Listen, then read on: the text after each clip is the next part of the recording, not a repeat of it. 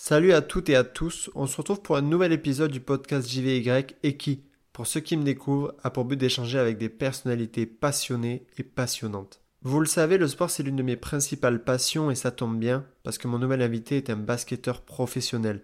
Jean-Michel Mipoca, 20 ans de carrière, est né en France, a vécu au Congo et puis est revenu ensuite pour fuir avec sa famille d'une situation politique compliquée. Et après avoir été largement poussé par son frère à découvrir le sport à la balle orange, il a une nouvelle fois quitté ses repères à 550 km de chez lui en direction de Cholet. Dans cet épisode, on parle de son parcours, des étapes importantes de sa vie, de comment il a vécu ses dizaines de départs pour aller jouer partout en France. On parle du Congo, son pays d'origine et plein d'autres sujets. Il ne me reste plus qu'une chose à vous dire. Bon podcast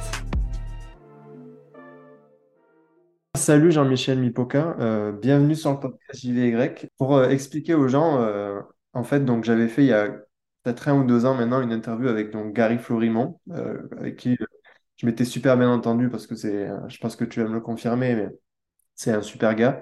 Et du coup, on se parle de temps en temps et donc on se parle parfois même au téléphone. Et puis un jour, à chaque fois, il me demandait, dis-moi si, je peux te rendre un service ou d'ailleurs, c'est en dit sur l'homme, quoi. Et je lui dis, ben, franchement, moi j'adore faire des interviews. Si tu as une idée de quelqu'un euh, qui pourrait être intéressant, etc., euh, ben, dis-moi. Et spontanément, il m'a cité ton nom. Et du coup, ben, j'ai même pas regardé sur. euh, Souvent, tu sais, je me renseigne, etc. Et là, j'ai juste envoyé un message Insta, j'ai rien regardé. Je me suis dit, bon, j'ai confiance en Gary, je fonce. Et du coup, ben, c'est pour ça qu'on est, on est tous les deux aujourd'hui, parce qu'en plus, tu as accepté. Et merci en tout cas de ton temps. De rien, et puis merci à Gary. Euh, du coup, écoute, je te propose qu'on commence tranquillement euh, cet échange.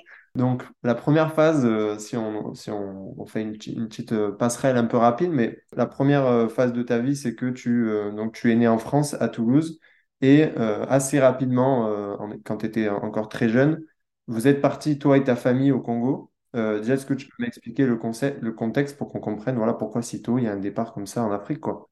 Concrètement, c'est que mon père était venu en France pour faire ses études avec ma mère. Du coup, euh, voilà, son projet, c'était finir ses études et rentrer, euh, au Congo euh, travailler. Donc, il a trouvé du travail, il a stabilisé sa situation et du coup, il nous a ramenés en famille au Congo autour des années 90. Donc, j'avais j'avais 6 ans. Et on est resté pendant 4 ans. Et malheureusement, voilà, il est arrivé des, des faits un peu euh, tragiques. Euh, La guerre a éclaté, euh, guerre civile a éclaté au Congo. Et euh, bah, du coup, ça devenait trop, trop chaud pour pouvoir, euh, pouvoir rester et vivre correctement. Donc, du coup, euh, on est rentré. Et puis, voilà, depuis, on est resté, on est resté en Toi, tu as des souvenirs quand même de cette période? Parce que tu étais encore jeune, mais bon, le- le- c'est tellement différent de la France, entre guillemets, tu as quand même quelques Ah Oui, souvenirs? j'ai, oui, non, non, j'ai j'ai- j'ai- j'ai des, j'ai des, j'ai des, j'ai des vrais souvenirs. Et puis, j'ai aussi à travers les photos, parce que voilà, on a, réussi à conserver pas mal de photos. Donc, du coup, oui, non, non, j'ai des vrais souvenirs. Quand j'y suis retourné, euh, j'y suis retourné deux, trois fois depuis. Euh, non, non, tout est, tout est encore très, très clair. Et puis, euh, ouais, bah, c'était, c'est des, des très, très, très beaux souvenirs. Magnifique. Ce que je trouve intéressant, moi, toujours, c'est que bon, tu m'as dit que tu as eu l'occasion d'y retourner, et moi, j'adore parler avec les gens, euh, bah, justement, qui, ont- qui sont allés dans des endroits qu'on ne connaît pas aussi. Comment tu décrirais un peu, euh, bah, toi qui connais ton pays, euh, qui a pu y retourner, on va, en parler plus tard, mais qui a fait des trucs autour du Congo, etc. Comment tu décrirais le pays pour quelqu'un qui est jamais allé en Afrique et surtout jamais allé au, Congo, quoi? Ben, alors, on va dire toujours les mêmes choses, hein, que c'est, euh, c'est un monde complètement différent. Mais la différence, elle est dans le sens où tout de suite, on ressent moins le stress qu'on peut avoir dans les pays européens occidentaux, le moins de, le moins, le moins de stress. A- les gens sont beaucoup moins stressés. Et, euh, et si je dois dire un truc, c'est qu'ils vivent un petit peu le moment présent. Ils sont plus dans le moment présent et ça rend un peu, euh, ça rend un peu les gens un peu authentiques, on va dire. Ça rend les gens authentiques. Et si, euh, voilà, si j'ai un, si j'ai un conseil à, à donner aux gens ou si je dois donner, à définir mon pays, c'est que voilà, c'est un peu cette authenticité et cette joie de vivre qu'il peut y avoir. Je sais qu'à Brazzaville, quand je suis arrivé, le retour, ça a été euh, un soulagement terrible. Un soulagement terrible, euh, malgré les circonstances pour lesquelles j'y suis allé. Mais c'était un soulagement terrible. Le temps ralentit et on est, on est bien. Franchement, on est bien. Après, il fait chaud. Il fait très très chaud, mais euh, voilà, c'est un pays authentique et qui respire la joie de vivre. Et beaucoup de gens ont l'impression que voilà, aller en Afrique, c'est c'est la misère et ceci et cela. Mais oui, il y en a, comme partout. Mais ce qu'on ressent avant tout, c'est euh, c'est de l'authenticité, de la joie de vivre. Et je pense que les gens qui vont là-bas diront la même chose. C'est que les gens sont très, très accueillants et on voit des, on voit des, belles choses. Des très, très belles choses, que ce soit au niveau, euh, niveau un petit peu, tu vois, un petit peu environnement et même dans les villes. On voit énormément de belles choses. Des choses un peu authentiques, des choses issues du pays. Et euh, c'est vraiment, vraiment, vraiment sympa. Et c'est à quel âge, du coup, que tu reviens en France? Euh, je reviens en France en 95, donc j'ai autour de 10 ans, dix onze ans. Ok. Donc voilà, Et, c'est là où... et là, pareil, j'ai envie de te demander à l'inverse. euh, c'est, tu te rappelles du retour un peu? Parce que là, encore une fois, le, le cap. c'est double choc. En fait, il y a eu double choc. Il y a eu le choc de l'arrivée là-bas. J'étais petit et puis la vie est complètement différente. Et euh, le choc, c'était le retour. Le retour, c'est que ben j'arrive et puis bah tu vois les le, le premier souvenir, c'est les taquineries. Tu te fais taquiner parce que tu viens de tu viens de tu viens du Congo, tu viens d'Afrique, tu te fais taquiner donc bah faut un peu sortir les griffes, on va dire. Mais euh, quand je suis revenu, rien n'avait ça avait pas changé. Ça avait pas changé. Le, le choc juste était ben OK, t'es différent et on te le fait sentir. Ah oui. Voilà, c'est ça. Oui, oui, oui, on le faisait sentir quand même à l'école, euh, que tu es différent, que tu tu parles pas de la même façon, donc on te le fait ressentir. Mais euh, ça, ça s'est très vite dissipé au bout de quelques mois. Sachant que toi, parce que je sais que le Congo parle français, mais il y a plusieurs dialectes aussi. Vous, vous parliez français quand même quand vous étiez au Congo? Oui, oui, au Congo, au Congo, on parle français. On parle français, c'est un pays francophone, mais euh, après, euh, ben, tu vois, je commençais à parler lingala, et le lingala, c'est la langue, la langue du Congo. Et, et du coup, bah, tu prends l'accent et autres, tu te fais charrier par rapport à ça. Mais euh, bon, tu te défends et puis ça rentre vite dans l'ordre. Et, et malgré tout, malgré ce, tu vois, cette arrivée où quand même les gens sont taquins comme ça, euh, hormis le basket, si on, on, on oublie le basket deux secondes, période collège-lycée, euh, avec ta réintégration là-bas, etc., comment ça se passe, ta, ta scolarité, comment, même toi, tu étais un élève comment, tu vois? Ben, euh, tu parles d'ici ou de là-bas? Bah, j'imagine que tu as beaucoup plus de souvenirs d'ici, mais tu peux Ouais. même dire les, les deux versions, je sais pas, comme tu, comme tu veux. Et en fait, là-bas, euh, enfin, moi, j'ai toujours été, enfin, primaire, j'ai toujours été un élève très, très calme, en fait. J'étais très calme, euh, j'avais jamais de problème à l'école, que ce soit au niveau comportement, que ce soit au niveau, euh, au niveau des, niveau scolaire. Hmm. Et euh, c'est en arrivant un petit peu, c'est en arrivant, en revenant en France que ben, tu découvres un petit peu, euh, avec l'âge aussi, donc tu découvres un petit peu la puberté, tu découvres un peu beaucoup de choses. Et euh, là, vers le collège, fin de collège, j'ai commencé un petit peu à être un peu, on va dire, un peu turbulent. Mais ça, ça restait bon enfant. J'ai jamais été une mauvaise personne ou, euh, mais tu commences à être un peu turbulent, un petit peu. Et euh, le fait de, parce que en fait le basket, euh, moi ça commence à partir de la troisième. À partir de la troisième, je quitte la maison pour aller euh, pour aller au petit centre de formation régionale qui était pas à Toulouse, qui était à Colomiers à l'époque. Et oui, qui était à Colomiers à l'époque.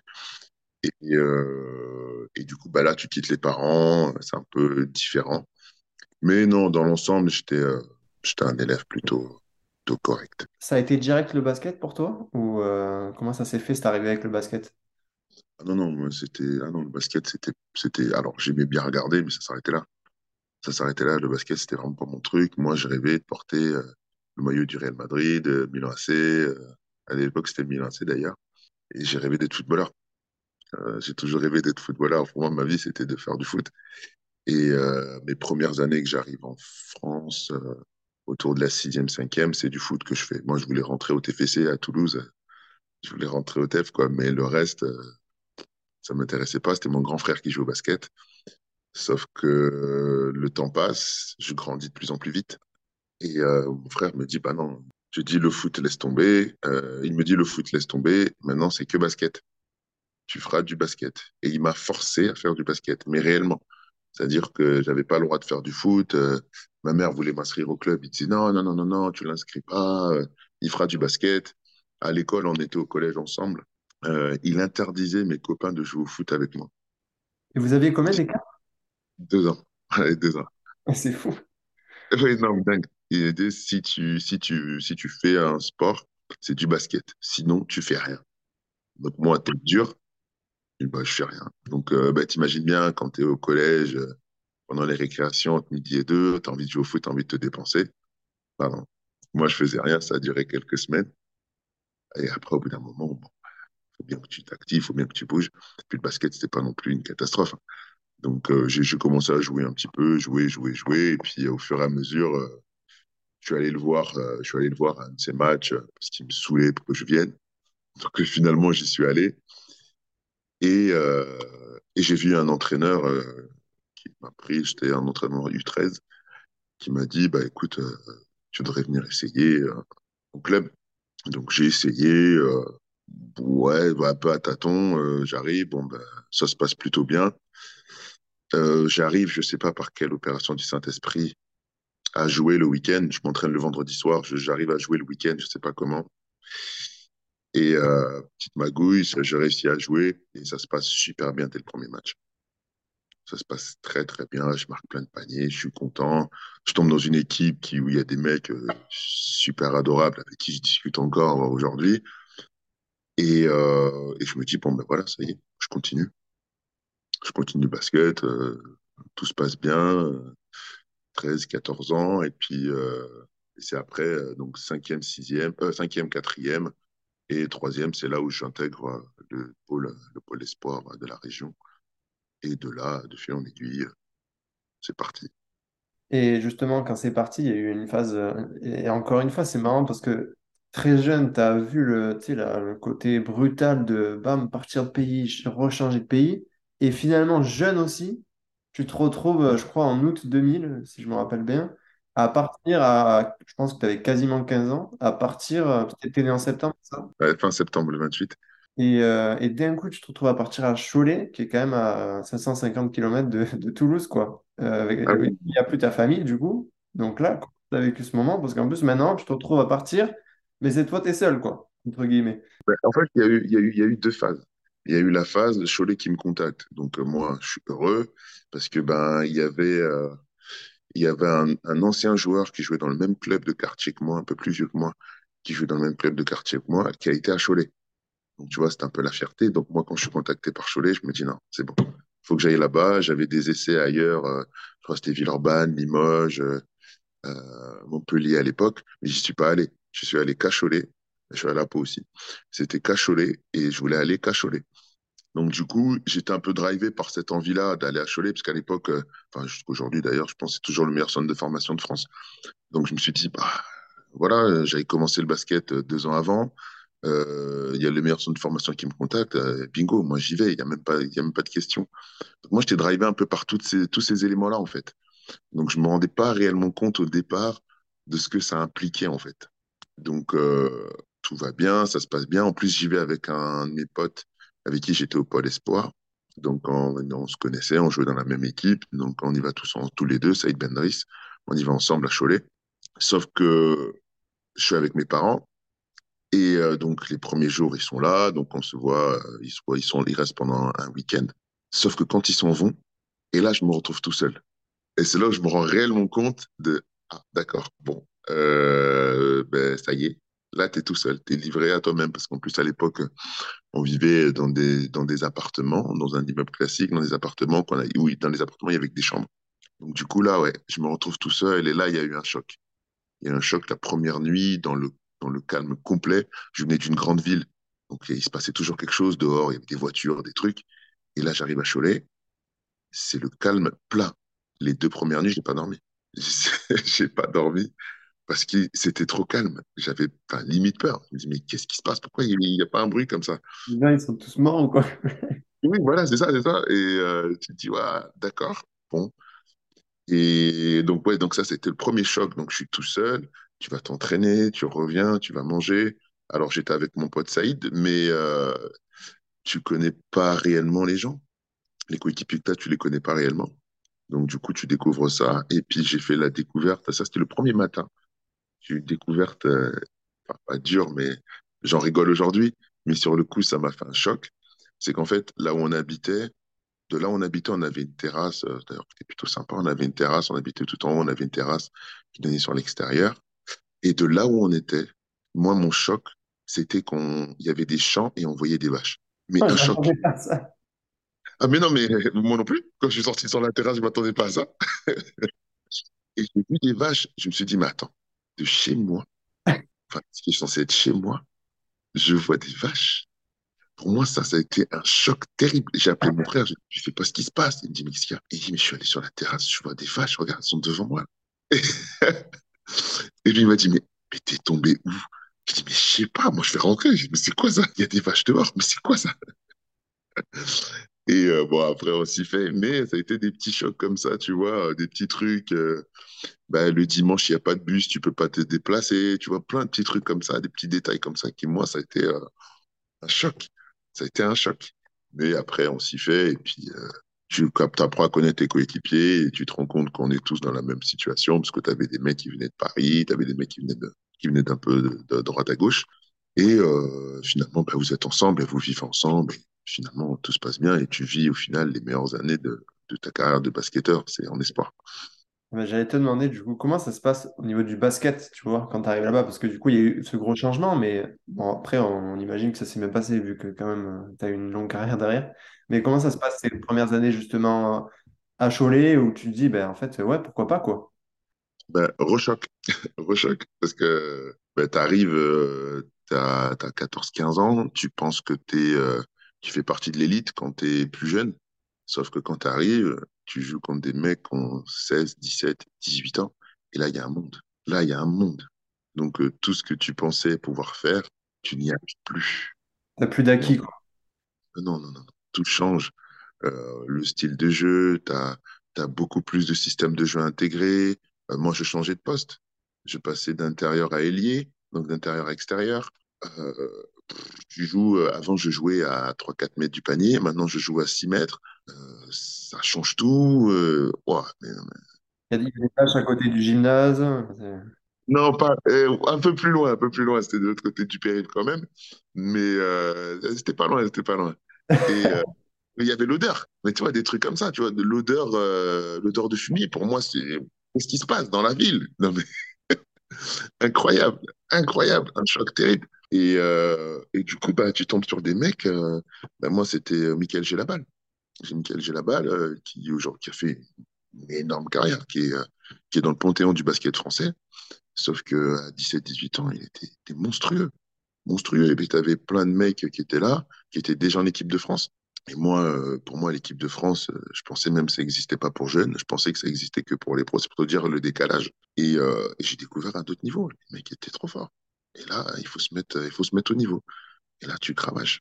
Tu cravaches pendant, pendant 6-8 mois. Le coach qui est derrière, Jean-François Martin, qui, a été bah, la personne qui a fait que je suis devenu pro. Si j'étais pas venu, il m'avait pas recruté à Cholet, je serais jamais devenu pro. Et c'est lui qui m'a sorti euh, ce côté un peu comment dire bah, cette niaque en fait que j'avais en moi, mais qu'il fallait qu'il s'exprime sur le terrain. C'est lui qui allait me la chercher, qui m'a la et qui m'a qui a fait qu'aujourd'hui euh, j'ai pu euh, passer le cap et continuer à évoluer et me mettre au niveau par rapport aux autres. Mais euh, ouais, niveau basket, ça a été, euh, ça a été les premières années. Je pense que je sais pas si Gary t'en a parlé, mais Gary aussi, je sais que pour lui, ça a été dur la première année. Parce qu'il y avait le changement de, lui, il y avait encore pire, il y avait le changement de monde, en fait, parce qu'il arrivait des Antilles. Donc, euh, il faisait froid. Il faisait froid. L'a dit ouais. Oui, oui, non, mais je le sais, je l'ai, il était, je l'ai vécu, il me l'a dit. Et, euh, et donc, euh, c'était encore pire. Mais moi, j'ai, ouais, j'ai vécu ça. Ça a été, euh, ça a été, ouais, ça a été un hyper crash, quoi. Et du coup 2003 tu commences à faire des pro- des pro- tes premiers matchs en pro. Euh, et puis en gros si j'ai bien tout en tête tu vas me dire mais en gros année suivante tu joues un peu plus, pas encore beaucoup mais tu as, du temps de jeu euh, en gros régulier. Et je crois que c'est plus ou moins sur cette période-là qu'arrive une, une, une opportunité. Tu parlais de l'équipe de France, c'est quand même euh, fou de vivre euh, l'expérience. Ça doit être cool à cet âge-là. En plus, à- je crois que c'est avec les U20 euh, où, où tu pars en Russie. Exact, on fait championnat d'Europe en Russie, tu t'es renseigné. À 19-20 ans, enfin, tu sais, tu, tu me parlais que tu savais même pas qu'il y avait l'équipe de France en jeune. Tu arrives en France et finalement, en gros, quelques mois plus tard, même si, bon, il y a quelques mois dans le, dans le basket, quand tu es en centre de formation, ben, il y en a des matchs qui arrivent, mais Tu pars euh, en U20 avec, entre guillemets, je vais pas dire tes potes, mais à cet âge-là, c'est quand même encore un peu déconnecté du sport niveau. c'était ça en fait. Le truc, c'est que j'avais, en fait, les, les, quand j'arrive à Cholet, la première année, ils me disent, voilà, euh, il faut que tu te mettes au niveau parce que, euh, voilà, euh, les garçons de Cholet, il y en a beaucoup qui vont en équipe de France. J'avais deux de mes coéquipiers, même trois de ma génération, quand on arrive à Cholet des 85, qui étaient déjà en équipe de France. Donc, du coup, euh, moi, je suis intégré en équipe de France après, vers le mois de décembre. Et ça se passe bien aussi. C'est en équipe de France U16. C'est ça, U16. Et ça se passe bien, sauf que, hop, je suis recalé avant, juste avant le championnat d'Europe. Donc, je suis pas pris pour le championnat d'Europe. Donc, la grosse déception. Et euh, bah, eux, ils prennent l'avion. Je me rappelle, je me rappelle toute ma vie, mais on a Charles de Gaulle. Eux, ils prennent l'avion pour partir en Lettonie pour championnat d'Europe. Et moi, je prends l'avion pour rentrer à Toulouse. Donc là, ah, dur. Là, ça a été dur. C'était un, un vrai coup. Mais euh, comme tu disais, ben, après l'année se passe bien à Cholet. euh, je progresse, je progresse bien et ça se passe bien. Je commence à jouer un petit peu en pro et euh, vient ce moment euh, du championnat d'Europe U20. Mais en fait, euh, les mecs qui sont en U20 avec moi, donc de ma génération, c'était quasiment les mêmes qui étaient en U16. Tu avais, ouais, 60% de l'équipe et les autres qui avaient, bah, je les avais déjà rencontrés plusieurs fois pendant le championnat, que ce soit en cadet ou en espoir. Donc finalement, tu te retrouves dans un groupe bah, que tu connais. Tu connais les gars et puis le championnat d'Europe, je crois qu'on finit cinquième, cinq ou sixième. Mais euh, ça a été aussi un super, super, super moment parce que là, tu rencontres vraiment l'élite mondiale. L'élite mondiale, euh, quand tu vas à l'Espagne, euh, c'était Sergio Rodriguez, Marc Gasol, Rudy Fernandez. Pour la, Serbie, il y avait une génération incroyable. Des Darko Milicic qui est drafté deuxième, qui est drafté deuxième devant Carmel Anthony à l'époque. Et nous, dans notre équipe, il y avait Yann Maïmi, euh, Philippe Amagou, Yannick Bocolo. Euh, on avait, on avait aussi une belle équipe, quoi. Donc, euh, ça a été, c'était pour moi la première championnat d'Europe, mais c'était un, super, super, super moment. Parce que les gars, les mecs que tu as vu au championnat d'Europe, tu les rencontres derrière euh, quand tu es pro, en adulte, où il y en a même certains. Il y a un mec avec qui, Luka Bogdanovic, qu'on a rencontré, qui était serbe. On a rencontré en équipe nationale de Serbie et qui est venu jouer en France derrière. Et j'ai joué avec lui. Et tout de suite, euh, c'est drôle parce qu'on s'est reconnu en fait. Il m'a reconnu, on s'est reconnu. Bah, tu te rappelles, je suis pas dans fait, oui, oui, je m'en souviens. Voilà, c'était, ça a été des, ça des bons moments qu'on vit, euh, qu'on vit à travers euh, ces événements du championnat d'Europe. C'était vraiment. Et on a, on a parlé d'un truc au téléphone quand on s'est eu, parce qu'on s'est eu une première fois pour un peu discuter. Et je trouvais ça intéressant du coup d'en parler, mais tu sais, je te dis, on a parlé des déplacements, tu sais, que les gens ne réalisaient pas, etc. Et justement, toi, euh, d'ailleurs, je me suis noté, tu vois, tous les clubs que tu as fait, parce que du coup, tu as quand même une, une longue carrière maintenant. Donc, il y a, pour que les gens réalisent quand même. hein. Donc, il y a eu Colomiers-Toulouse, euh, grosso modo. Oui, Cholet, Antibes, Quimper, Saint-Vallier, Roanne, Limoges, Nancy, Rouen, Pau, Dunkerque, Fos-sur-Mer, Orléans. Euh, du coup, j'ai une question que je me pose, tu vois, avec le recul que tu as aujourd'hui. Mais en gros, quand on voit ça d'extérieur, je me dis d'un côté, c'est privilégié parce que tu vois, bouger autant, entre guillemets, découvrir des endroits, découvrir des gens, c'est une chance. Et en plus, mentalement, ça t'enlève des obstacles parce que tu vois, quelqu'un qui a toujours été chez lui, qui a jamais bougé, c'est exemple, euh, exemple, tu prends le train tout le temps. Toi, tu dis juste, bon, je prends le billet et puis je me mets une série Netflix dans le train. Quelqu'un qui ne prend jamais, ben, en fait, à mesure, son cerveau, tu vois, il va se dire, bon, euh, euh, j'espère que je vais trouver l'endroit pour le quai, j'espère que je vais trouver le train, j'espère qu'il ne va pas être en retard. Tu sais, tu fais des trucs que quand tu fais des choses et que tu sors un peu de ta zone de confort avec ces déplacements et tout, t'as plus. Et à la fois, euh, bouger autant, ça implique des déplacements des fois super rapides, euh, même quand tu changes de club, mais aussi tous les week-ends. Mais ça veut dire imposer à ta famille et à toi-même aussi quand même des longs déplacements, de les faire changer de ville, euh, tes enfants, etc. C'est compliqué. Après plus ou moins 20 ans de carrière, c'est lequel le sentiment qui prédomine le plus, tu vois? Euh, le sentiment qui prédomine, c'est, euh, je pense, c'est ce- comme tu disais, c'est d'avoir, euh, désormais, j'ai la capacité de m'adapter partout. Je me suis rendu compte avec le temps que c'est pas une qualité pour, euh, c'est pas pas si évident que ça. C'est pas si évident que ça. Euh, aujourd'hui, je peux dire que j'ai joué quasiment partout en France. Ouais. Ouais, j'ai joué partout en France, dans tous les coins de France. Je connais des gens à peu près partout. Et, euh, et surtout, je connais des gens en dehors du basket. Parce que des fois, euh, je me rappelle, moi, les premières années, t'es un peu, es un petit peu dans ton cocon et puis euh, tu restes entre joueurs et puis vous vous sortez pas trop un peu de bah, cette vie de cette vie de joueur là. Et au fur et à mesure des années, bah, tu commences à rencontrer des gens, des voisins, des trucs. Et ça fait que finalement, je sais qu'il y a plusieurs villes dans lesquelles je pourrais vivre sans difficulté parce que je connais des gens et puis j'aurais pas de difficulté à m'adapter.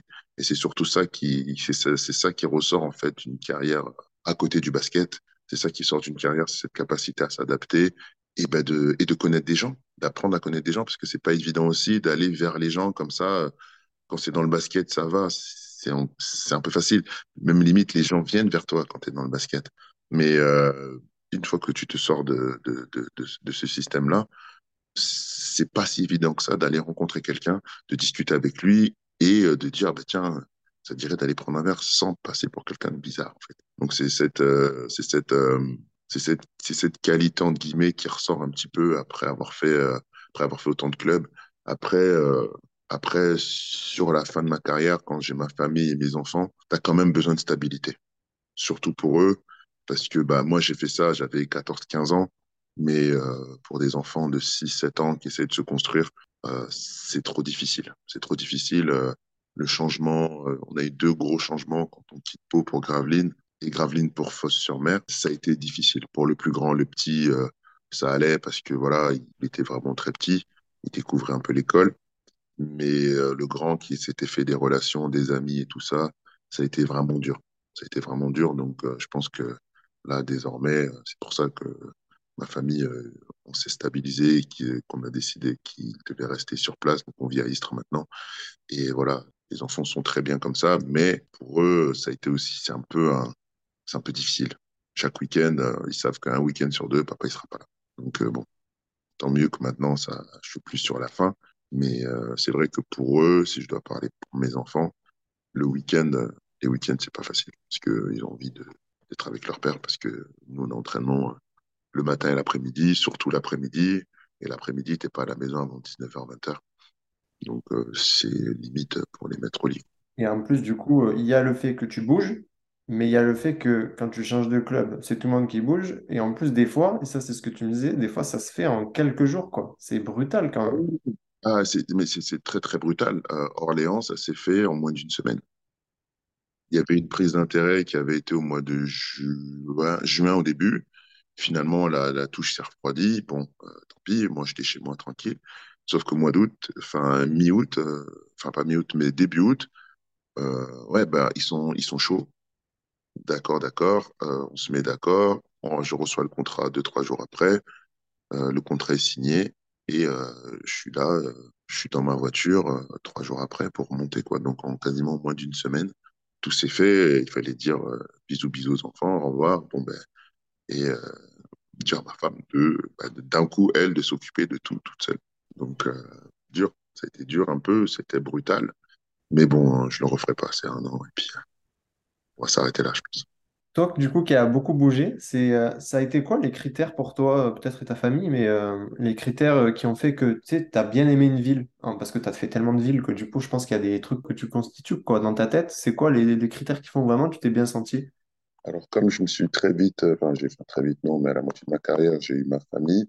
Au début, euh, au début de ma carrière, c'était vraiment corrélé avec les résultats. Vraiment, pour passer un bon moment, c'était vraiment les résultats et le type d'équipe. Euh, Et si possible, pas de vaches, quoi, j'imagine aussi. bah, non, tu vois, j'allais j'allais dire paradoxalement, j'allais dire un truc, c'est que l'une de mes meilleures saisons, euh, des meilleures années en général, euh, ça a été à Saint-Vallier. Sauf que Saint-Vallier, c'est 3000 habitants, tu vois? Donc, c'est un paradoxe terrible. Il n'y avait pas les vaches. Non, il n'y en avait pas. J'ai Mais, vu tes yeux chercher là, euh, un plan où il y avait des non, de réfléchir un petit peu où il aurait pu y avoir des endroits. Non, en fait, dans, dans la Drôme, il y avait plus de vignes. Hmm. Donc, euh, donc ça allait. Mais, euh, mais paradoxalement, c'est là où euh, c'est l'une des saisons où j'ai le plus apprécié. Et on a, et on a, on n'a pas gagné de titre. Mais on était, euh, tu vois, on était un peu le, petit village des Gaulois, quoi, tu vois, euh, au milieu de la Pro B, euh, petit village. je crois qu'on finit dixième, je crois, du championnat. Et ça a été, ça a été une saison fantastique parce qu'au niveau de l'équipe, ça s'est super bien passé, ça a très très bien collé avec tout le monde, français, américain et tout le monde. Donc ça a été ça a été top parce que ça a été une saison tremplin pour tout le monde et tout le monde a lancé sa carrière derrière, a fait euh, a fait des beaux clubs, des belles choses après derrière. Donc c'était c'était vraiment vraiment une super saison. je pense à Limoges aussi. Bah, après Limoges on gagne, donc voilà, Limoges on est champion de France. Donc ça s'est très bien passé, c'était super.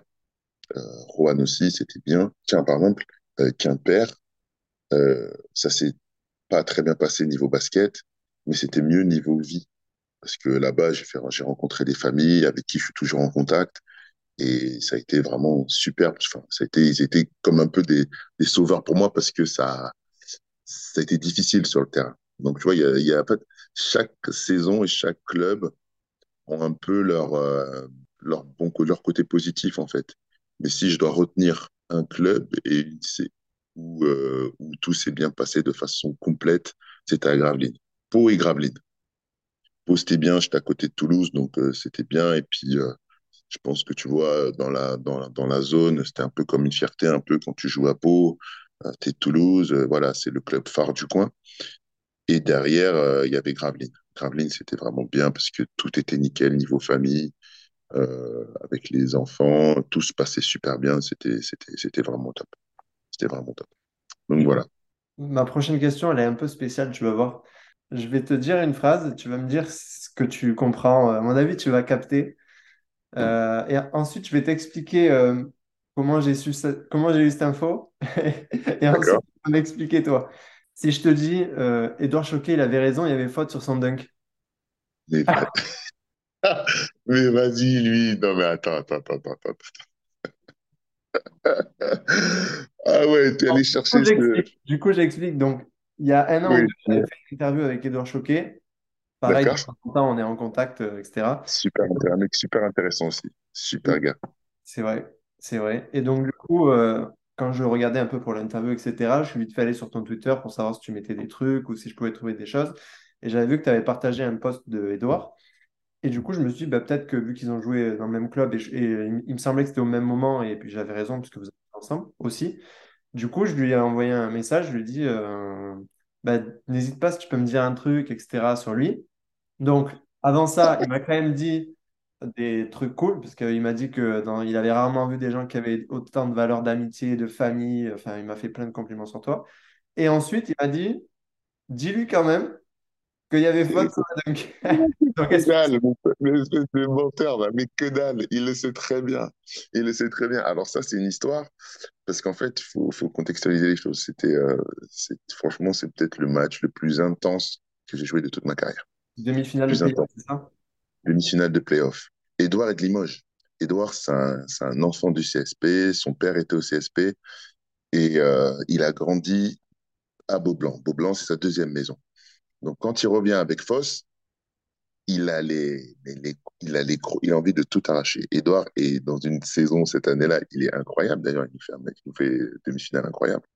Et euh, là, c'est le match 3. Il s'était passé beaucoup de choses. Il y avait eu une bagarre. Il y avait une bagarre. Des joueurs avaient été expulsés. Donc, très, très chaud. Et donc là, il y a cette fameuse action où Edouard euh, part en contre-attaque. Moi, j'essaye de venir pour le contrer par derrière. Parce qu'il est gentil, il dit qu'il y a faute. Mais voilà, par derrière. Sauf que quand je saute, je me rends compte que je vais, euh, je me rends compte que je vais pas y arriver. Donc, je saute, mais je saute en arrière. Sauf que quand on regarde l'image, on a l'impression que je le découpe. Mais en fait, c'est comme il, est, il pensait qu'il était super athlétique, mais il est euh, pas du tout, déjà. et donc, du coup, il a essayé de dunker, sauf que comme il était un peu court, ben, ses doigts ont glissé. Ses doigts ont glissé sur le panier et il est tombé. Mais tu as vu l'image? J'ai pas vu l'image, non, mais il m'a dit qu'il s'est bien ramassé. Mais non, non, non, non, il est tombé. Moi, franchement, j'ai eu peur pour lui. Alors, on était dans le match et tout ça, parce que voilà. Mais comment il est tombé? J'ai eu peur. Je me suis dit, mais non, je ne l'ai pas touché. Comment il fait pour tomber comme ça Et du coup, bah, évidemment, il y a eu faute et blablabla. Mais, euh, mais non, il y avait euh, évidemment l'arbitre a sifflé parce que c'était spectaculaire. Et l'image qui va ressortir, parce que si tu lui en parles, il va te ressortir l'image, il va t'envoyer la vidéo parce qu'il l'a. Et à chaque fois, il a montré à tous les joueurs de l'équipe euh, quand on a joué ensemble à poste. Euh... oui, c'est son, son, son trophée. Dès qu'il me voit, hop, il monte la vidéo. Donc, du coup, Et du coup, du coup, donc du coup, il tombe. Mais, euh, mais voilà, il y avait absolument rien parce que derrière, il me dit, me dit non, mais j'ai envie. Cette photo, cette, cette action, euh, tu me touches même pas, c'est moi qui suis tombé tout seul. Mais ça, il le dit tout doucement et qu'à moi. Aux autres, euh, les autres, il dit que oui, il m'a fait une faute, je lui ai dunké dessus. Enfin bon, on a l'impression que c'était Vince Carter sur le coup, tu vois. En fait, plus Vince Parter qu'autre chose, tu vois. Ah, j'aime beaucoup. J'aime beaucoup. Je sais pas si tu l'as créée avec le temps, mais elle est vraiment bien. Non, mais celle-là, c'est avec le temps, je la connais. Ah, elle est bien, elle est bien. J'aime beaucoup. Et, et du coup, euh, justement, est-ce que, parce que il m'a, bien dit justement que, voilà, qu'il avait rarement croisé des gens avec qui il est encore en contact, tu vois, qu'il y a eu un truc euh, qui s'est créé, etc. Est-ce que dans un club où quand même sur papier, tu vois, tu vis plein de choses avec les gens, donc sur papier, ça peut plus renforcer, et à la fois, j'ai envie de dire, ça reste du sport de haut niveau, il y a de la concurrence, c'est factuel, il y a, les places sont chères, euh, tout le monde rêve d'être titulaire dans un club, tout le monde rêve de, d'atteindre des, voilà, des hauts clubs en France euh, ou ailleurs. Euh, est-ce que c'est facile, malgré tout, de tisser des vrais liens, tu vois, d'amitié qui perdurent même après, dans un contexte comme ça, tu vois? En fait, euh, alors, il y a certaines situations où c'est compliqué. Alors, c'est compliqué, euh, la concurrence, c'est jamais facile. Mais moi, dans ma, dans ma situation, j'ai toujours fait en sorte, alors j'étais, moi, j'étais beaucoup en concurrence parce que moi, une bonne partie de ma carrière, j'ai toujours été sixième homme. Donc, forcément, avec un mec devant moi, euh, mais euh, la concurrence, elle y était. Il fallait que je prouve que je pouvais jouer, il fallait que je prouve que je pouvais être performant et que j'étais performant. Mais ce que j'ai toujours essayé de faire comprendre, c'est qu'on était coéquipiers. Alors, on se battait l'un contre l'autre euh, le week-end, mais moi, j'étais j'étais cool avec ça parce que la décision ne me revenait pas à la fin. Si je jouais ou si je jouais plus ou si je jouais moins, j'ai toujours essayé de faire comprendre à la personne avec qui j'étais en concurrence que ça allait pas dépendre de moi, en fait. C'était pas moi qui allait faire que j'allais jouer plus. C'est le terrain qui allait décider pour nous. Et j'avais toujours fait comprendre au mec que on est coéquipiers. Donc, si lui, il est performant, moi, je suis content pour lui. Je suis content pour lui. Oui, on a toujours ce truc de se dire, oui, mais moi, j'ai envie de jouer. Mais quand tu es dans l'optique de gagner un match et que tu as le mec qui est performant, tant mieux. Et que toi, quand tu rentres derrière, tu as envie de faire encore mieux. Et si à un moment donné, il n'est pas performant, ben toi, tu as envie de rentrer, d'être performant pour aider l'équipe à gagner. En fait, j'ai toujours essayé de, de, vraiment contextualiser les choses en disant, voilà, OK, il y a de la concurrence, mais n'oubliez pas que le but, c'est de gagner le match. Et il y a de la concurrence, mais être performant, être meilleur que son coéquipier, c'est pas être meilleur que lui seulement à l'entraînement, c'est être meilleur que lui le soir des matchs. Et c'est ça qui va te faire progresser. C'est-à-dire que si euh, le mec qui est devant toi, euh, il est moins bon, toi tu rentres, t'es performant, ben, le mec qui est sur le banc, prochaine fois qu'il va rentrer, t'inquiète pas, qu'il sera encore plus performant. Il, il dira, il faut que je sois meilleur. Et c'est ça, en fait, qui rend les équipes meilleures. Et, euh, et c'est vrai que c'est difficile à faire intégrer à certaines personnes, je te cache pas, parce qu'ils se disent, voilà, il y a un peu ce côté égoïste, un peu égocentrique que tu as en tant que joueur et cette confiance qui, qui, est très importante, qui te permet aussi de, perdurer. Mais je pense que quand tu montes de niveau, alors la NBA, c'est spécial, mais quand tu montes de niveau, quand tu passes sur les équipes, meilleures équipes européennes, euh, tu te vois bien qu'il y a des, les joueurs, les, les superstars, des fois passent à travers, mais ça n'empêche pas de gagner ou ça n'empêche pas l'équipe de gagner parce que ben, quand le joueur, le, la superstar peut passer à travers, mais tu as d'autres joueurs qui sont très forts et qui sont prêts à, à monter, à aller sur le ring et, faire aussi bien, voire mieux. Donc euh, c'est un peu ça qu'il faut cultiver dans le, dans le sport, dans le sport collectif. Le but, un petit, avoir des buts collectifs. Et après, dans le collectif, ben, tu essaies de t'exprimer individuellement. Après, c'est pas, c'est pas intégré pour tout le monde, mais je pense que les meilleures équipes et les équipes qui gagnent, c'est les équipes qui ont intégré ça. En 2013, il y a eu un autre moment fort parce que tu as, fait ta première sélection avec le, la, la, sélection du, du, du Congo. Est-ce que tu peux m'en parler? Comment ça s'est fait? Comment tu as vécu le truc? Tu vois, ça devait être aussi symbolique quand on, voilà, on repense à, à tes débuts. Euh, exactement, exactement. C'était c'était quelque chose que j'avais dans la tête depuis un moment. Mmh. Et euh, je voulais vraiment participer à, à une compétition à, au championnat d'Afrique des Nations.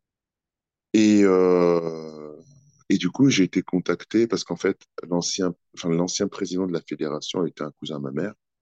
Donc, il m'a contacté directement. Il a appelé ma mère, il a pris mon téléphone, il m'a appelé. Et surtout qu'en fait, pour la petite histoire, c'est que j'ai joué avec son fils euh, quand je commence le basket. Donc, je jouais avec mon cousin quand j'ai commencé le basket, en fait. Donc, du coup, euh, son père m'a appelé. j'imagine. Hmm. Pardon? Tu faisais des fautes sur ses dunks aussi, hein, du coup? Non, on était dans la même équipe, donc ça allait. Et puis, on était en Benjamin, donc personne dunkait, tu vois.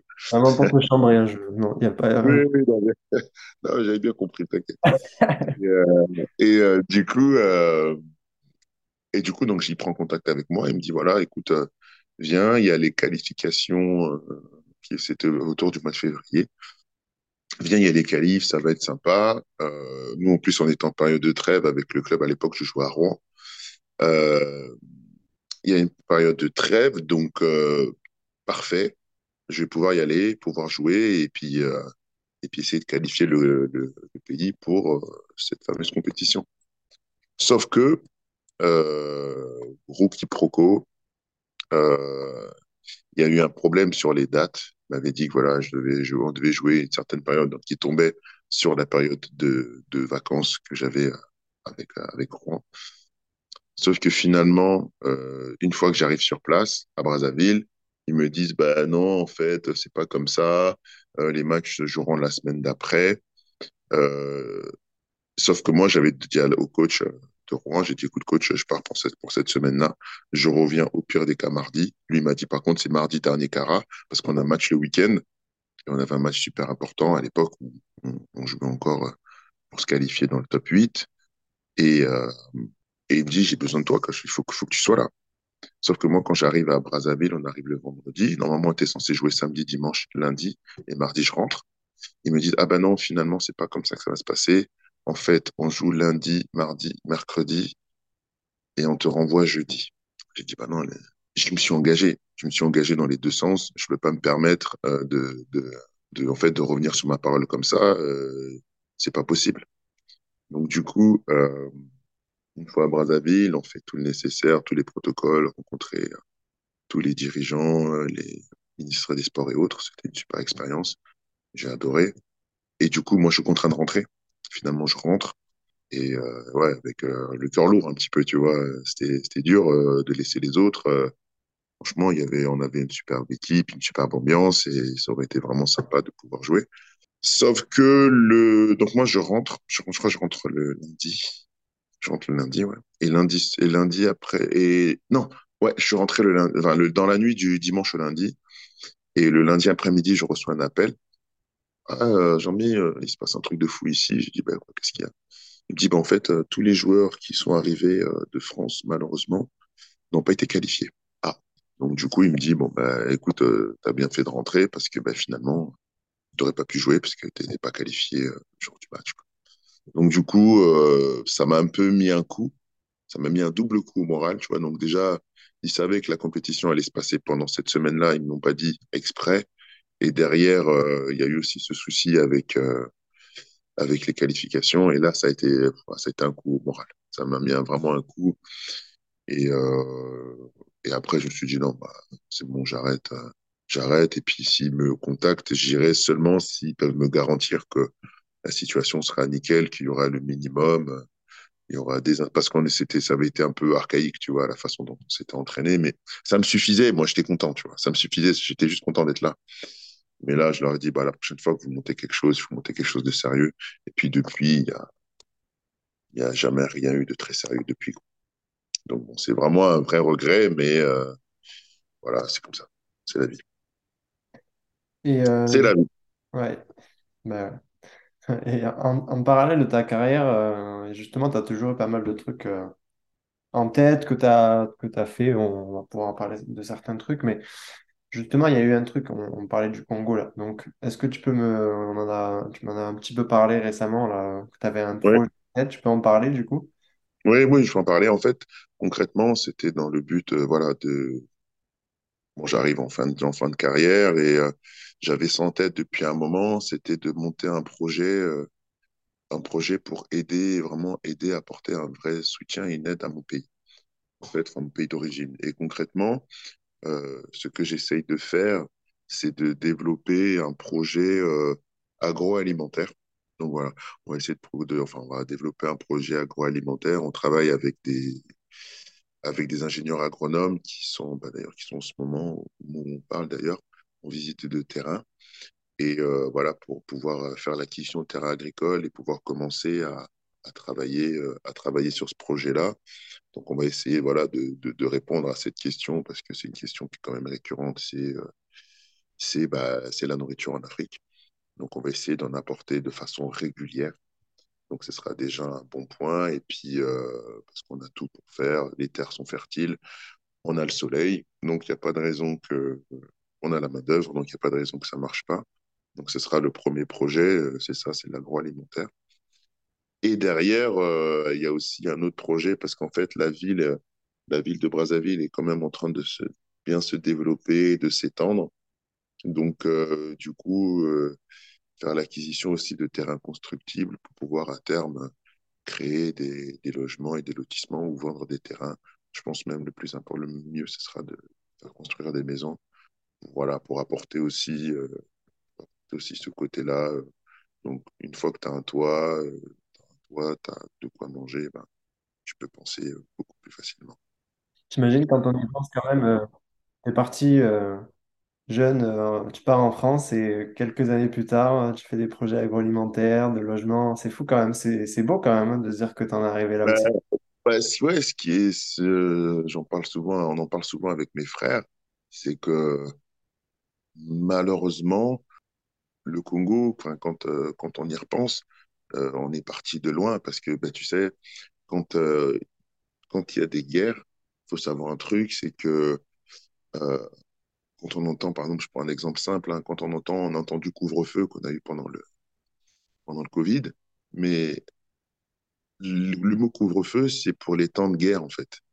Et les temps de guerre, un couvre-feu, c'est euh, rentrez chez vous, barricadez-vous, parce que dehors, c'est la guerre. Mais vraiment, ça se tire dessus euh, dans les rues. Donc, il faut pas être là pour pas prendre de balles perdues. Le mot feu, Ça donc tire couvre-feu, quoi. Mm. exactement. Mais ça, on l'a vécu. Ça, on l'a vécu, et des fois, on en reparle avec mes frères, on se dit, purée, on a vécu des vrais couvre-feux. On a vécu des vrais couvre-feux. Euh, Il y a aussi un autre truc qui qu'on ne se rend pas forcément compte, mais pendant les périodes de guerre, euh, il y a des pillages. Il y a des pillages. Les gens rentrent dans les maisons et prennent tout ce qu'ils peuvent. Et euh, nous, ça nous est arrivé, par exemple. Et euh, de recommencer sa vie à partir de zéro, euh, c'est difficile. Et de faire tout ça, comme tu disais, d'avoir vécu tout ça, et derrière d'y retourner et faire ce genre de projet-là, il y a une, il y a une satisfaction et une fierté énorme. Et je suis tellement fier de pouvoir faire ça que je vais tout faire pour que ça, pour que ça marche. Bah, c'est bon, en tout Voilà. cas, c'est une, belle réponse, je trouve. Une Oui, oui, oui, bien sûr, bien sûr. réponse, en fait. Alors, euh, ouais, Ouais. bah oui, parce qu'il y a beaucoup de gens qui auraient, qui auraient baissé les bras, qui auraient dit, ah, bah, c'est bon, j'y retourne plus. Mais en fait, non, non, non, il y a tellement de belles choses et, et tellement de belles choses et tellement de, de choses à faire que, que il faut que j'apporte ma pierre à l'édifice. Tu sais, le basket, je trouve que c'est un- c'est vachement intéressant euh, quand tu compares un peu les sports parce que, tu sais, par exemple, le, le foot, le handball, etc., il y a beaucoup de sports collectifs où il y a un gardien. Le basket, en soi, il y a des défenseurs. Donc, c'est un peu un gardien. Mais Mhm. si, euh, par exemple, tu vois, au foot, euh, il n'y a plus le gardien pendant trois secondes parce qu'il a plongé, tu n'as plus qu'à mettre le ballon dans les cages, entre guillemets. Le basket, Ouais, tir à trois points, il n'y a aucun défenseur parce que, je sais pas, euh, peut-être tu t'es démarqué.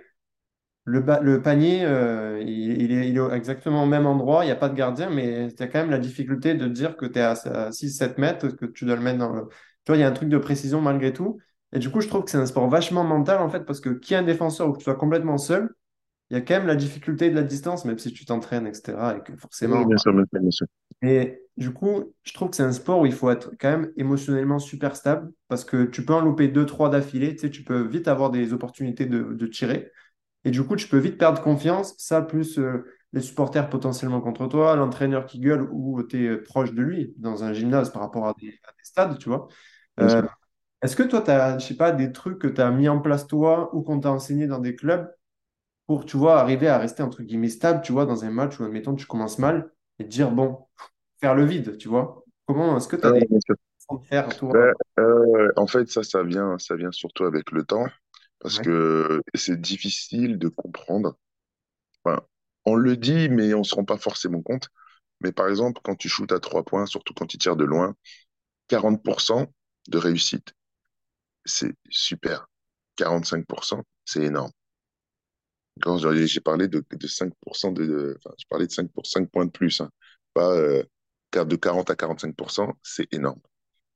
Mais quand on repense, là, donc là, on pense au le verre à moitié plein ou à moitié vide, ça veut dire que tu loupes 55 à 60% de tes tirs. Donc, ça revient sur ce que tu disais par rapport au fait, à l'aspect mental, que tu dois partir en sachant qu'à un moment donné, tu vas beaucoup plus rater que tu vas marquer. Et c'est ça, en fait, qui joue sur le côté mental. Et euh, ce qu'on dit, je vais simplifier un peu les choses, c'est que pour les sportifs, surtout au basket, il faut avoir une mémoire de poisson rouge. C'est-à-dire que, que les rat... tu dois oublier les ratés, entre guillemets, mais que ce soit pas en fait euh, un frein pour toi. Il faut pas que le fait de rater te démoralise. Au contraire, il faut que le fait de rater te motive à marquer le prochain et marquer le suivant et marquer le suivant. Et surtout, l'aspect le plus difficile, c'est que peut-être que tu vas en marquer aucun. Peut-être que tu vas en marquer aucun, tu vas faire 0 sur 5, 6, 7, 8, 9, 0 sur 10. Mais c'est la loi du sport. Et il faut que le lendemain, euh, tu rentres et tu te réentraînes et tu recommences encore à faire tout ce que tu faisais depuis le début pour euh, peut-être marquer euh, deux, trois paniers ou peut-être en marquer 7, 8. Mais cet aspect mental-là, pour réussir à, à le surpasser, c'est non seulement d'avoir une éthique de travail, en fait, une éthique de travail, en fait, comment dire, régulière. C'est ça le mot, en fait, c'est d'être régulier et d'avoir une concentration ultime dans ce que tu fais. C'est-à-dire que quand tu es dans ton travail, tu sais que voilà, je m'entraîne, je m'entraîne, je m'entraîne, une répétition, une répétition, une répétition, la répétition des mêmes mouvements tout le temps. Et c'est ça qui va te donner confiance à un moment donné où euh, tu ne seras pas en réussite. Tu ne seras pas en réussite, tu gardes la confiance parce que tu sais que c'est le travail, j'ai acquis une mémoire musculaire, je sais comment shooter, je sais comment marquer des paniers. Donc, quoi qu'il arrive, ça va retomber dedans. C'est ça le plus gros challenge. C'est vraiment ça, c'est d'avoir cette capacité-là à, à, garder cette régularité dans le travail et euh, ce qui va te permettre d'avoir cette stabilité mentale et qui va te permettre que marquer ou louper, tu es toujours stable et tu vas passer de d'échec à réussite c'est dur, comme tu disais, parce que ça dépend pas que de toi. Et là, tu as parlé de tir où tu es tout seul. Mais il arrive aussi que tu sois contraint de tirer avec un mec qui est pas très loin ou un mec qui arrive, qui arrive de nulle part. Euh, et c'est ça un peu la difficulté du sport. Mais euh, ça forge, ça forge mentalement, surtout avec, avec le temps et l'expérience. Tu apprends, et il y en a qui apprennent beaucoup plus vite que d'autres à avoir ce côté un petit peu euh, mémoire de poisson rouge, short memory, comme on dit, euh, disaient les Américains. Et justement, euh, là, on parle de, de ça, et je pense que malgré tout, ça passe aussi, cette stabilité, par le fait d'être, entre guillemets, épanoui, tu vois. Et ça, c'est par le sport, évidemment, que les performances, quand tu gagnes des trophées, quand tu es en forme, etc., ça, ça joue beaucoup parce que c'est un, un métier passion, entre guillemets. Mais toi, tu as dit dans un. J'ai lu un, un article où justement tu disais que le plaisir était intact, alors que bon, ça fait plus, en gros 20 ans de carrière. Et je trouve ça beau, tu sais, parce que même si c'est une passion, on en parle, mais il y a quand même beaucoup de, de pression, de déplacement, beaucoup de contraintes, etc. pour la faire. Tu vois, il y a des sacrifices. Et justement, tu vois, là, tu m'as parlé de ton projet de, de faire, de développer un truc en Afrique. Tu en as toujours eu plusieurs des projets au final, en parallèle de ta carrière. Tu as toujours vu hors basket et à la fois en étant pleinement investi dans le basket. Est-ce que justement, c'est pas ça, ce truc-là de dire, bon, voilà, j'ai des projets hors basket. Est-ce que c'est pas ce truc qui fait que quand tu te remets au basket, ben, il y a plus de plaisir parce que tu n'es pas dans une bulle fermée basket qui fait que dans des périodes plus dures, tu peux te, tu vois, te morfondre sur toi-même, ça peut devenir un peu difficile, tu vois. Mais ça, c'est un conseil que je donne, euh, que je donne aux plus jeunes, c'est euh, de trouver euh, une porte de sortie, en fait. Parce que moi, je sais que j'étais quelqu'un qui, enfin, j'étais un joueur qui pensait beaucoup et qui, comme tu disais, qui, qui se martelait parce que voilà, ça, c'était pas comme je voulais, ça, c'était pas comme si, j'avais pas fait comme ça, j'avais pas été bon, j'avais pas été. Et euh, si j'avais pensé comme ça dès le départ, j'avais eu quelqu'un qui puisse me conseiller, me dire, ah, Jean-Mi, ok, c'est dur, mais t'inquiète pas, de toute façon, tu vas retourner t'entraîner. D'accord? Donc ça, c'est un acquis. Tu seras contraint de le faire, tu seras obligé de le faire. Mais pendant ce temps-là, quand tu es chez toi, arrête de te morfondre, ça sert à rien. Donc passe à autre chose, fais autre chose de ta vie. Sors-toi de, ton, de chez toi ou fais autre chose. Trouve-toi une activité et tu verras que quand tu vas revenir dans le basket, tu seras bien en fait. Tu seras, tu seras hyper bien. Et euh, c'est vrai que, comme tu dis, euh, je l'avais dit, ça, je sais plus quand, mais euh, moi, en ce moment, je l'ai, je l'ai découvert un peu plus tard, et c'est peut-être pour ça que je joue plus longtemps. C'est que j'arrive à, à me retirer cette charge mentale qu'on peut avoir. Par exemple, là, on a perdu hier dans un match un peu décisif. Hein, on joue les playoffs et on, on laisse passer une chance de se, de se sécuriser notre place. Euh, tu vois, j'ai les boules, ça me, ça me, ça me bouffe. Mais euh, j'avais envie, par exemple, de retourner à la salle euh, aujourd'hui. Je me suis dit, non, bah écoute, non. D'accord? Déconnecte, fais autre chose. Là, je vais sortir, je vais partir, je vais aller, je vais aller faire des visites, si tu veux savoir. Et, euh, et du coup, euh, ça, va, ça va me déconnecter. Et quand je vais revenir le lundi, prêt à travailler, prêt à m'entraîner, je serai à fond et je sais que le prochain match, euh, je vais être bon. Je vais être bon. Ça, je pense que c'est un bon conseil pour tous les gens qui ont une passion d'ailleurs. Ça sort vraiment du cadre du sport. hein. Exactement. Exactement. Et il faut vraiment la, la, il faut vraiment l'utiliser, cette passion, parce que les gens, en fait, euh, on, on est, on est surtout pris par notre train-train, tu vois, du quotidien. Et euh, je parle pour ça, pour les gens qui ont le boulot, pression, pas pression, enfin, bref, il y a toujours du press- pression pour tout le monde. Mais d'avoir cette côté, d'avoir une passion à côté est vraiment, vraiment euh, quelque chose à pas prendre à la légère parce que c'est un vrai exutoire et ça fait partie d'un réel équilibre dans la vie et puis dans un, dans l'équilibre mental. Et je pense que les gens en ont bien besoin et puis et ça facilite, ça rend, facilite la vie. Vraiment, vraiment, vraiment. Bah, écoute, j'ai envie de finir là-dessus. Déjà, je te remercie pour ton temps. J'espère que tu as apprécié l'échange. Oui, non, franchement, c'était super. Ça, ça fait toujours plaisir de parler, euh, de parler de basket, de parler de sport, mais du sport, du sport dans la vie, en fait. L'impact que le sport peut avoir euh, dans nos vies quotidiennes et puis dans, dans la vie en général. C'est, ça, c'est super. Parce qu'on le fait, on le fait quasiment jamais. Bon, bah, c'était le but, du coup. Donc, ça fait plaisir que tu notes. Bon, du coup, pour, euh, pour conclure à tous ceux qui ont regardé ce podcast, déjà, merci beaucoup. Euh, j'espère que vous avez aussi apprécié le moment. Euh, et puis, n'hésitez pas à donner vos avis, à, à vous abonner, à commenter, voilà, à dire ce que vous pensez. C'est toujours cool d'avoir des retours. Et puis, on se retrouve bientôt pour une prochaine vidéo. Ciao, ciao. Euh, Merci.